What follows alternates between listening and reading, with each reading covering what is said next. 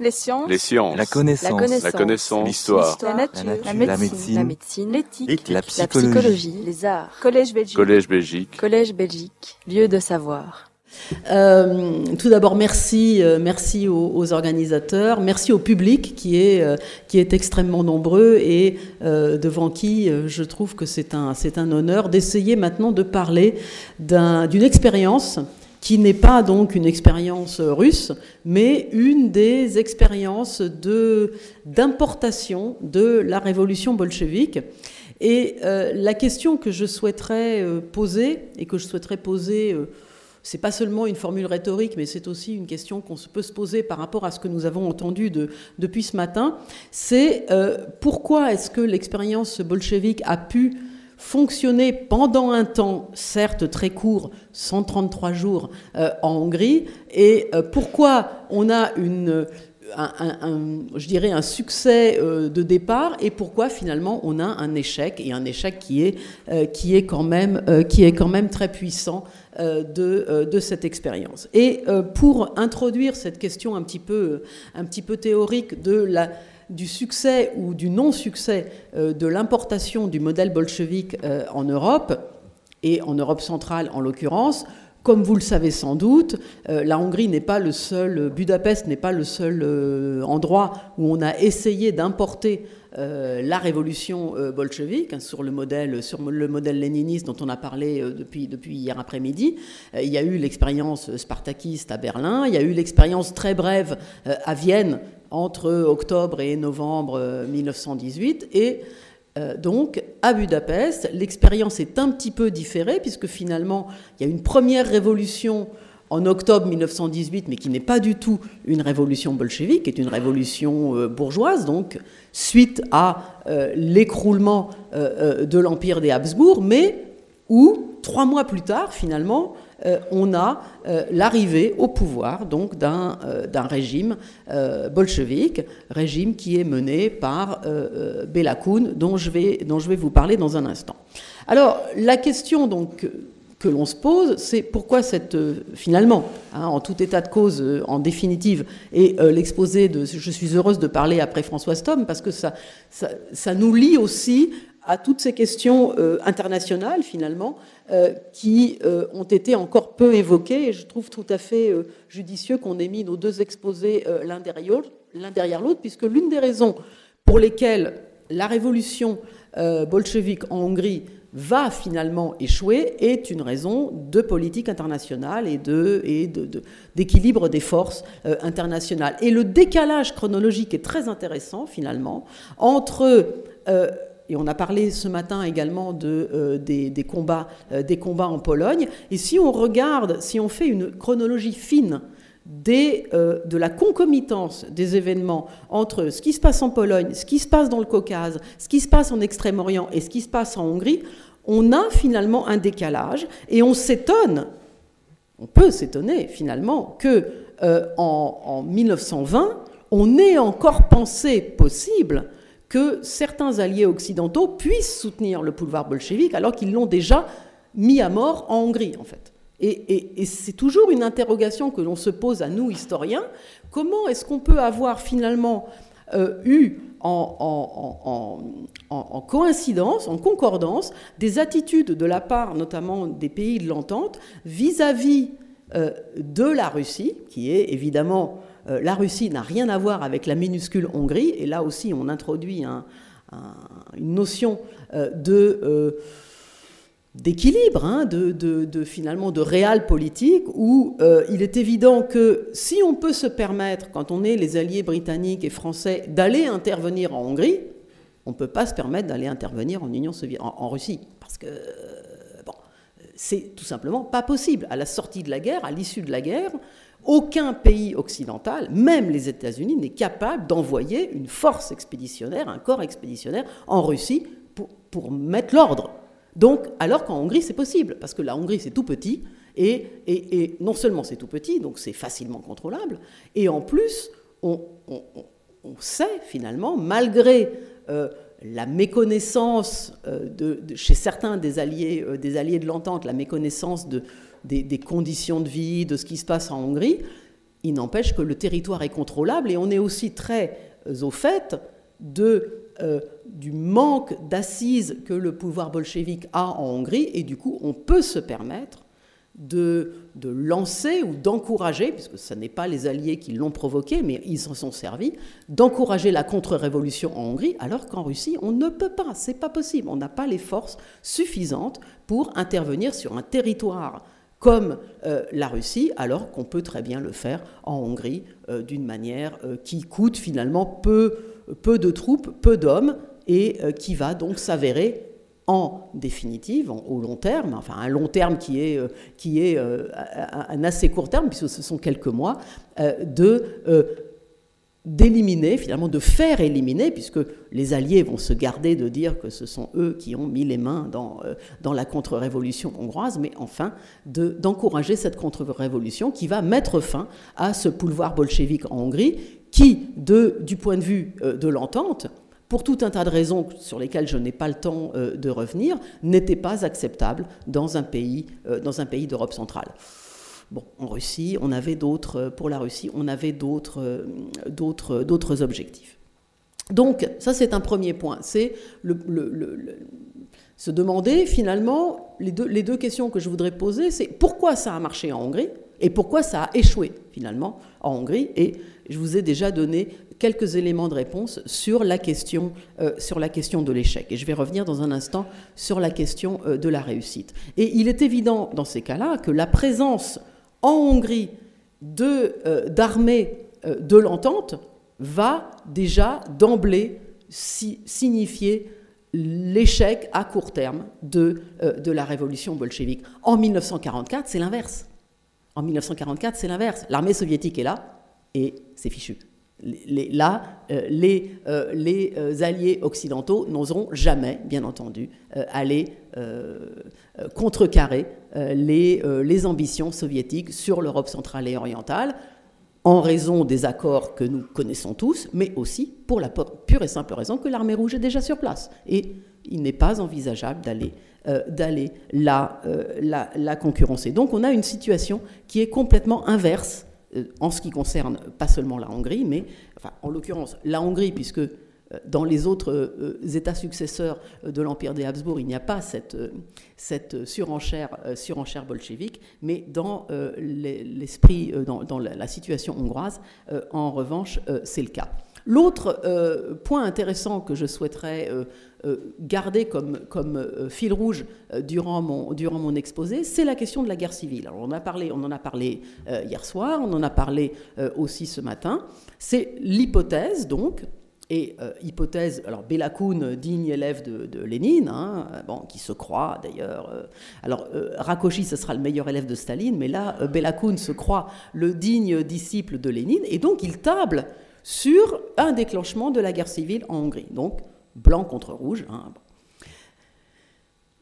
Alors là-dessus, on peut débattre, et, je dépasserai largement le, cadre de mon intervention pour, euh, et je ne le ferai pas, rassurez-vous, euh, pour débattre de la question de savoir si ce qui s'est passé en Hongrie entre mars 1919 et, euh, on va dire, septembre 1920, est-ce que c'est une guerre civile ou pas il y a tout un tas d'impondérables qui s'ajoutent, et notamment comme je l'ai dit il y a un instant, la présence sur le terrain des armées de l'entente.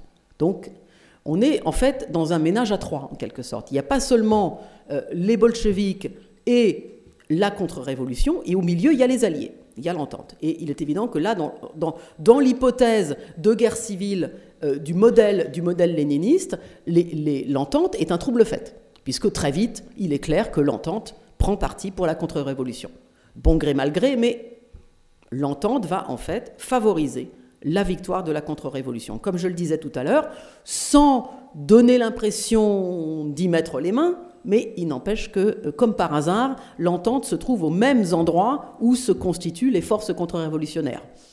Bon, c'est quand même assez, euh, assez clair. Donc il y a vraiment une, participation euh, de l'entente. Et ça, c'est un élément qui nous permet d'invalider une thèse qui serait la thèse de dire il y a eu une guerre civile en Hongrie en 1919 entre euh, blanc et rouge. Ça sera la thèse que développera le Parti communiste hongrois après 1945, en essayant de monter justement une partie de la population contre l'autre et en disant, euh, en 1919, euh, les, les méchants blancs, sous-entendu les nôtres, c'est-à-dire les ennemis de l'intérieur, hein, donc les Hongrois, ont empêché la victoire, la victoire du bolchevisme, en oubliant évidemment l'influence que les Alliés avaient pu avoir. Et il y a un troisième acteur ou un quatrième acteur euh, en Hongrie à ce moment-là, ce sont les armées des pays successeurs, puisque une fois l'empire des Habsbourg écroulé, en, octobre-novembre 1918, immédiatement, la, nouvelle armée tchécoslovaque, hein, donc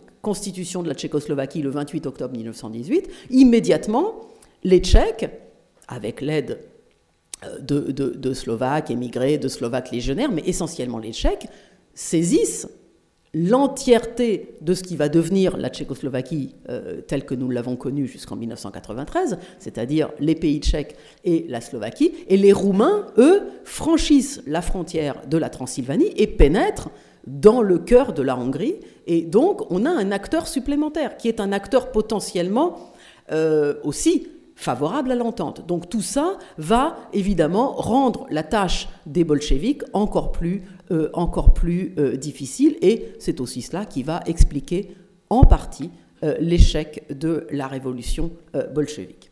Donc voilà un certain nombre, je dirais, de questions introductives sur lesquelles nous pouvons réfléchir et sur lesquelles nous pouvons réfléchir aussi à la lumière de ce que nous avons entendu depuis, euh, depuis hier soir. Et je crois que euh, l'intérêt, et, merci à Stéphane Courtois de m'avoir demandé euh, d'intervenir, c'est aussi l'intérêt, c'est de montrer cet exemple finalement d'une tentative d'importation de la révolution bolchevique dans un pays, dans un pays alors successeur de l'empire des Habsbourg, mais je dirais successeur malgré lui, puisque il, est successeur en vertu de la chute euh, de l'empire des Habsbourg, ce qui va susciter un certain nombre de problèmes et aussi expliquer en partie le fait que l'expérience euh, communiste, bolchevique, ne prendra pas, ne prendra pas en Hongrie. Alors, pourquoi? Bon, là, vous avez une, toute simple carte que tout le monde connaît hein, de, la Hongrie dite royale, donc la Hongrie avant, la, Première Guerre mondiale. Et euh, il faut quand même se, replacer devant euh, la, la succession de catastrophes que euh, la Hongrie va vivre à partir du mois de la fin du mois d'octobre 1918. Donc il y a à la fois la guerre est perdue, l'empire s'écroule on a une première révolution bourgeoise. Après, en mars 1919, on a la révolution bolchevique. Et en, janvier 1920, on a la, solidification ou l'instauration de la contre-révolution. Euh, plus, trois, six mois après, le traité de Trianon qui, donc, va euh, démembrer euh, le territoire de la Hongrie royale et qui va perdre les deux tiers de son territoire et les 4 cinquièmes de sa population. Donc c'est absolument gigantesque. Et il n'est pas donc étonnant de voir euh, la population, le, citoyen euh, moyen, être en pleine crise d'identité et se dire bon ben, maintenant euh, qu'est-ce qui va nous arriver, qu'est-ce qu'on va devenir. Hein? Bon, on a des armées étrangères sur le terrain, alors que ça n'est pas du tout arrivé pendant la guerre. C'est seulement donc au moment où les Roumains à l'est et les Tchécoslovaques au nord pénètrent sur le territoire de la Hongrie royale que la Hongrie est touchée dans son intégrité territoriale par euh, les conséquences de la Première Guerre mondiale. Donc, euh, il y a une, crise d'identité euh, en se disant vers quoi va-t-on se projeter? Et, et puis là, on est en Belgique, donc c'est vraiment un endroit où, c'est particulièrement intéressant de, parler de ça, c'est de se dire, bon maintenant, quoi? Qu'est-ce qu'on va être? Euh, on va être quoi? Une république? Une monarchie? Mais on n'a plus droit. Euh, le Habsbourg est parti. On met quelqu'un à la place. Qu'est-ce qu'on devient? Euh, Le territoire est envahi. Le territoire est potentiellement démembré. bon. Donc, il est évident que dans ce vide, dans ce, dans ce, dans ce, dans ce vacuum hein, de, pouvoir, là, les, les, les, bolcheviks vont avoir un, ancrage très intéressant pour dire bon ben foin de tout ça, plus de, plus, de, plus de monarchie, plus de Habsbourg, hein. la solidarité bolchevique, la révolution, euh, euh, la révolution prolétarienne euh, va résoudre tous ces problèmes puisque on fait foin de tout ce qui est l'héritage, l'héritage monarchique, l'héritage féodal, et on va donc pouvoir rebâtir, comme disait Stéphane Courtois hier, un nouvel homme, une nouvelle société. Bon, eh ben ça marche pas du tout. Ça ne marche pas du tout, parce que malgré le, euh, la crise d'identité que, euh, la Hongrie, euh, que la Hongrie subit, je dirais que toute proportion gardée, c'est aussi un peu la Grande Russie, finalement, c'est que ce qui compte, c'est le territoire. Ce qui compte, c'est la, la, la, mythification, la mythologisation, la représentation et la perception qu'ont les citoyens hongrois de la Hongrie royale. Et c'est ça, la Hongrie royale. Et donc, toute émiettement, toute atteinte à euh, cette perception du territoire est potentiellement traumatisante. Et là, les bolcheviks hongrois vont, euh, comme les bolcheviks russes, très bien le comprendre. Et donc, à peine arrivent-ils au pouvoir en mars 1919, qu'est-ce qu'ils font? Ils mettent en place l'armée rouge hongroise, et l'armée rouge hongroise, elle va où? En Slovaquie, pour essayer de déloger les Tchèques.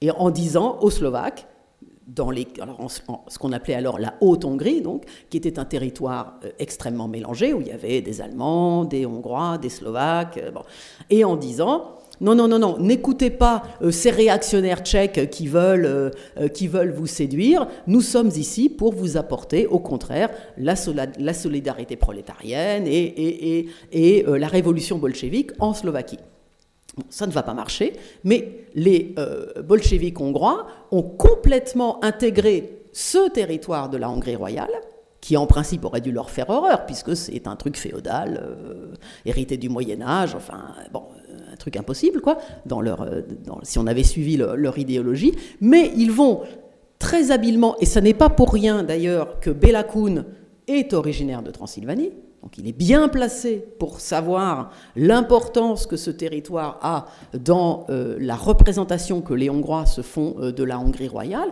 Et donc cette armée rouge hongroise, elle va, sous couvert de euh, révolution prolétarienne, essayer de maintenir le territoire millénaire de la Hongrie royale. Et ça, quand on réfléchit à ça, c'est extrêmement intéressant. Donc je passe rapidement sur cette première révolution de octobre 1918, euh, une première révolution qui est, euh, alors certes, elle, est passée dans le, elle est passée dans le langage et dans la, terminologie par rapport à l'autre qui va suivre évidemment sous le terme de révolution bourgeoise parce que elle est menée par le comte Karoi qui malgré ses idées larges et il va lui-même d'ailleurs donner ses terres euh, pour le début de la réforme agraire, il va lui-même partager ses euh, terres, elle est quand même menée par euh, une partie d'intellectuels hongrois parfaitement insérés dans la société, des académiciens, et par des aristocrates comme le comte Karoi, qui est depuis plus de 20 ans député au Parlement de Budapest. Donc là, on n'a pas affaire à des, inconnus de la première heure, comme sera, Bela par exemple, mais on a affaire à des gens qui prennent en compte le fait qu'à partir du moment où l'Empire s'écroule, et là, euh, il est nécessaire de faire un tout petit rappel euh, en arrière, le comte Karoi est depuis 20 ans donc le leader principal de ce qu'on appelle en Hongrie le Parti de l'indépendance. Et en gros, qui veut si ce n'est l'indépendance totale de la Hongrie vis-à-vis euh, de l'Autriche, tout du moins une autonomie qui serait encore plus large que celle dont la Hongrie jouit au sein euh, de la monarchie des Habsbourg depuis le compromis de 1867. Donc, à partir du moment où les gens autour de Karoi voient, à partir de 1917, hein, que que finalement le, système se, délite. Hein. partout euh, ont été créés des comités nationaux euh, tchèques, yougoslaves, etc., qui, ont finalement pour objectif de détruire euh, l'empire des Habsbourg. Euh, des gens comme euh, Karoi, qui sont à la tête du Parti de l'indépendance, se disent bon, bah, si tout le monde est pour la destruction de l'Empire, bah, nous aussi. Hein. et, et, a fortiori, nous, nous les Hongrois, puisque de toute façon, c'est ce que nous voulons, en gros, depuis, euh, depuis 1867. Donc à partir du moment, à la fin du mois d'octobre 1918, où les gens autour de Karoi voient que le, pouvoir royal se, se, délite, eh bien, ils font une surenchère, hein, bien entendu chantage, ça serait trop fort, mais une surenchère pour euh, pousser le roi. Donc, je rappelle que la Hongrie est un royaume et que l'Empire d'Autriche est un empire, donc on a l'empereur d'Autriche qui est roi en Hongrie. Hein. donc c'est pour ça que je, saute entre les deux appellations euh, roi, et, roi et empereur, donc pour exiger du roi Charles qu'il démette, qu'il se démette euh, du pouvoir au bénéfice. Alors, dans un premier temps, sous l'impulsion de Karoi et d'autres, qui sont des républicains finalement, qui désirent alors non seulement l'indépendance de la Hongrie, mais la transformation du royaume de Hongrie en une république, donc euh, qui demandent euh, euh, l'abdication du roi. Alors le roi n'abdique pas, c'est un autre sujet. Le roi n'abdique pas vraiment, il remet ses pouvoirs. Donc remet ses pouvoirs à un gouvernement qui est constitué donc par le comte Karoi et qui le 16 novembre 1900 18 proclame la République. Donc là, on a une première étape. Et cette première étape, elle a été euh, lancée aussi par un mouvement euh, révolutionnaire, alors véritablement révolutionnaire, puisqu'on change d'ordre. On passe euh, de l'ordre monarchique à un ordre républicain, donc on est véritablement dans une phase révolutionnaire. Ces soldats que vous voyez là sur l'illustration avec les, fleurs à la boutonnière, donc on a enlevé tous les emblèmes de l'empire des Habsbourg et on les a remplacés. Alors, euh, bon, on appelle ça des reines marguerites ou des astères. Hein, bon, euh, en, hongrois, ça se dit les, roses d'automne, hein, roja.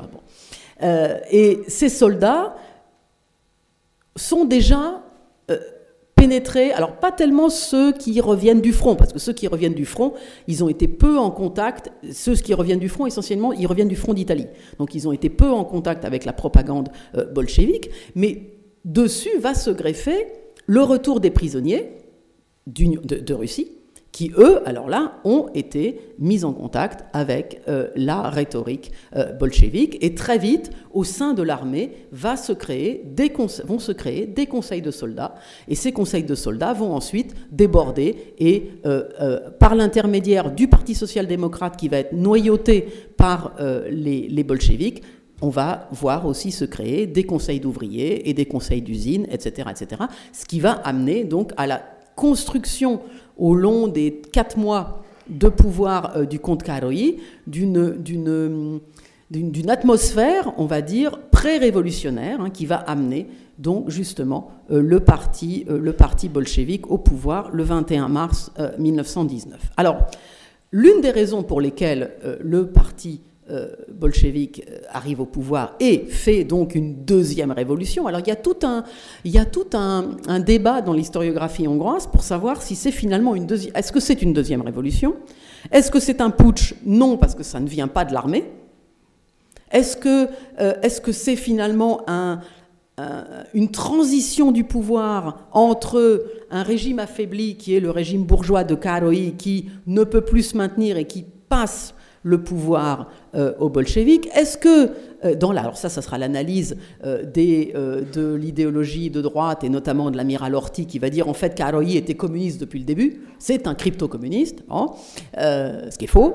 Néanmoins, Karoi va donner des verges pour se faire battre parce qu'il va lui-même accréditer la thèse de s'être laissé forcer la main. Alors il y, a, tout un tas d'études, et puis alors là on a toutes les archives, hein, donc on est, tranquille pour analyser ça, mais il y a un débat sur cette passation du pouvoir donc entre, entre Karoi et les bolcheviks au, mois de mars 1919. Euh, en fait ce qui apparaît, euh, moi, moi personnellement c'est mon avis, mais euh, il semblerait que, donc effectivement, Karoi a été débordé sur sa gauche, ça c'est tout à fait évident, mais il en était conscient. Mais ce qu'il espérait, c'était que finalement, il allait se maintenir au pouvoir. C'est-à-dire qu'il allait faire nommer un gouvernement dans lequel il y aurait ce euh, parti euh, bolchevique, mais que finalement, il en resterait le chef. Et là, bon, il s'est illusionné, euh, il s'est illusionné grandement. Et au lendemain de la prise du pouvoir par les bolcheviks, il est furieux et il dit mais comment? Mais et moi? Et on lui dit bah non, mais ça y est, c'est fini. Vous êtes, vous êtes un bourgeois, vous êtes dépassé, en plus un comte, un aristocrate, vous imaginez, c'est absolument impossible. Bon, mais alors, est-ce qu'il était naïf? Est-ce qu'il pensait avoir en main les, euh, les, euh, les rênes et finalement il ne les avait pas? Il n'empêche qu'il se, laisse, euh, se laisse déborder. Donc, c'est comme ça qu'on passe donc de la monarchie à la République. Alors là, vous avez deux, deux illustrations donc de la proclamation de la République que vous voyez là avec un premier, un président qui, était le, comte Karoi, mais vous avez en même temps, euh, et là j'ai introduit une illustration de la de l'idéologie républicaine qui va se transformer quelques mois plus tard en idéologie euh, bolchevique. Et j'ai choisi une illustration très connue d'un artiste très connu qui est Mihai Biro. Alors Biro, ça va être le principal illustrateur ensuite de la République des Conseils. Et je vais vous montrer très rapidement, parce que je vois que Monsieur le Président déjà s'avance d'une façon menaçante euh, près de moi pour me signaler que euh, mon temps est compté. Donc, euh, je vais vous montrer quelques, illustrations que certains d'entre vous allez sans doute reconnaître, parce qu'elles sont, effectivement très, très célèbres. Donc, je passe sur des choses qui sont très connues de tous, c'est-à-dire le fait que Bela et pratiquement tout son gouvernement, tous ses commissaires sont des anciens prisonniers de, euh, du front russe. Hein. Bon, ça, tout le monde connaît, je pense. Euh, et bon, voilà, quelques exemples donc de ce génie de la propagande qui va se déployer en faveur du, du, régime bolchevique, mais aussi, aussi de ce que j'ai dit tout à l'heure, c'est-à-dire que non seulement il s'agit de célébrer, là comme vous voyez, le 1er mai 1919, qui va être une démonstration. alors, qui se voulait grandiloquente, mais quand on regarde la réalisation sur le terrain à Budapest, c'est fait, euh, c'est fait à, avec des bouts de papier. Hein. Bon, c'est vraiment d'une façon extrêmement, euh, extrêmement amateur et qui ne prend pas du tout euh, auprès, auprès de la population. Mais ce qui, ce qui prend beaucoup plus, c'est ce que je disais tout à l'heure, c'est-à-dire la défense de la Hongrie millénaire, la défense du territoire. Et là, vous avez euh, une illustration, alors qui n'est pas de Biro, qui est de Bahreïn, Bahreïn qui est un autre grand illustrateur de la République des Conseils, et qui dit aux armes, aux armes. Donc là, il s'agit non. Alors là, on ne fait pas de différence. Euh, euh, soldat rouge ou pas soldat rouge, armée rouge ou pas armée rouge, il s'agit de défendre euh, le territoire millénaire de la Hongrie, qui est donc attaqué, comme je le dis, attaqué, qui est donc envahi, comme je le disais tout à l'heure, par les armées des, États successeurs. Et donc l'exercice du pouvoir, ces 133 jours de Bela vont se révéler extrêmement chaotiques. alors, quand on est dans Budapest, on a l'impression que ça fonctionne plus ou moins parce que Là, vous voyez, ce sont les cortèges du 1er mai 1919. Euh, euh, mais euh, dans le reste du pays, ça ne prend pas du tout. C'est-à-dire que aller voir les paysans en leur disant immédiatement réforme agraire mais colcose, bon, ça ne, ça ne prend pas du tout. Il y a, y a certes alors là, pourquoi les bolcheviks, dans un premier temps, euh, ont, une certaine, euh, un certain appui dans la population C'est qu'évidemment, ils se présentent comme euh, la révolution, la fin des Habsbourg. Alors ça, dans l'esprit des Hongrois endoctrinés par le mythe de 1848, de, du Habsbourg oppresseur, etc., ça marche. D'accord, il y a, un premier, une première réaction qui est, euh, qui est positive. Mais quand il découvre dans le détail ce que ça va vouloir dire que euh, le régime bolchevique, euh, non, non, on veut bien se débarrasser des Habsbourg, on veut bien gagner notre indépendance, ça, tout le monde est d'accord, mais au prix de ce que le régime bolchevique exige, ça, c'est pas possible. Et donc, euh, euh, on va avoir très rapidement, finalement, l'expérience l'expérience bolchevique va échouer à deux niveaux. Elle va échouer donc sur le plan interne, puisque, comme je le disais à l'instant, il n'y a pas euh, un, emballement de la population pour, pour ce régime. Et l'essentiel de l'échec, il est dû, bien entendu, à la fois comme je le disais tout à l'heure, aux, influences et aux invasions euh, de, ou tout du moins aux empiètements de territoire euh, euh, réalisés par les Tchécoslovaques au nord, par les Roumains, par les Roumains à l'est, et puis par la présence, donc à partir du mois d'avril-mai 1919 dans le sud du pays, à Szeged et à Arad, qui est maintenant en Roumanie, mais qui à l'époque n'était pas encore détaché de la Hongrie, des armées alliées. C'est-à-dire, il y a des contingents français, britanniques et italiens qui ne veulent absolument pas entendre parler de l'expérience bolchevique et qui, à partir du moment où ils voient se créer dans ces régions des noyaux de contre-révolution solides, parce que pourquoi ces noyaux de contre-révolution sont-ils plus solides que euh, le noyau bolchevique et pourquoi vont-ils gagner? Parce qu'ils sont à la fois constitués par des politiciens de l'Ancien Régime que tout le monde connaît. Donc, il y a les Bethléem, il y a, d'autres Karoi, il y, a, des gens que la population connaît, qui sont non seulement les seigneurs féodaux euh, que tout le monde a autour, autour de soi, mais qui sont des députés au Parlement depuis 10 ans, 20 ans, 30 ans, donc que la population connaît et, en qui elle a finalement confiance pour euh, restaurer l'autorité euh, l'autorité euh, du, de l'État. alors l'État en Hongrie, ça veut dire en plus, ça veut dire quelque chose. Et puis il y a en face de ça la constitution très rapidement d'une force armée. Et cette force armée, elle est constituée de qui? Des officiers les plus gradés de l'empire des Habsbourg. Donc que, peuvent prétendre euh, et, et, sa petite troupe euh, de, soldats rouges, certes euh, très, euh, très courageux. Hein, ils sont allés se battre en Slovaquie à 1 contre 10, mais il n'empêche que dans l'esprit de la population, qu'est-ce qui marche finalement? C'est les grands noms, donc les grands noms, les grands aristocrates, les Bethlen, les Karoi, et puis le fait que ces gens-là réussissent à constituer une armée nationale qui est constituée de régiments en lesquels les gens ont confiance, parce que le fils, le frère, le, le, père ont servi dans ces régiments-là. Donc on, a confiance en eux, même si, évidemment, un an plus tard, au moment de la signature du, du traité de Trianon, ça va être l'écroulement, la désillusion totale, mais il n'empêche que pour euh, combattre euh, euh, l'idéologie bolchevique, ça c'est plus fort que, la, que la rhétorique, que l'idéologie du, du régime bolchevique. Donc on aboutit, et je termine immédiatement, on aboutit donc à la contre-révolution alors j'ai été très, été très rapide sur, ce, sur, cette, sur cet enchaînement. J'aurais aimé vous parler un petit peu plus de, la réalité du pouvoir bolchevique euh, en Hongrie, de ce qu'on a, appelé la terreur rouge, évidemment. Euh, mais euh, je n'ai pas le temps, donc je, termine immédiatement et je vous ai déjà donné donc les, clés pour comprendre pourquoi finalement cette expérience, cette expérience bolchevique n'a pas marché, en Hongrie.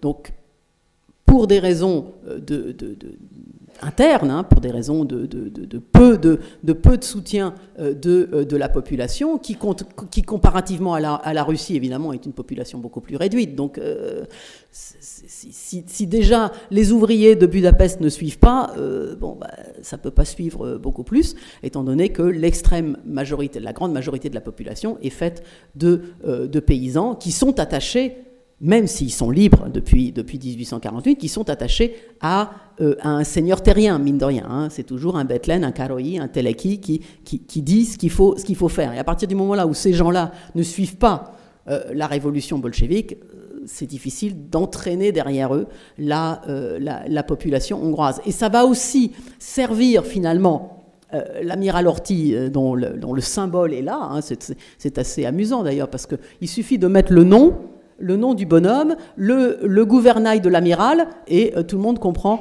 euh, tout le monde comprend de qui on parle.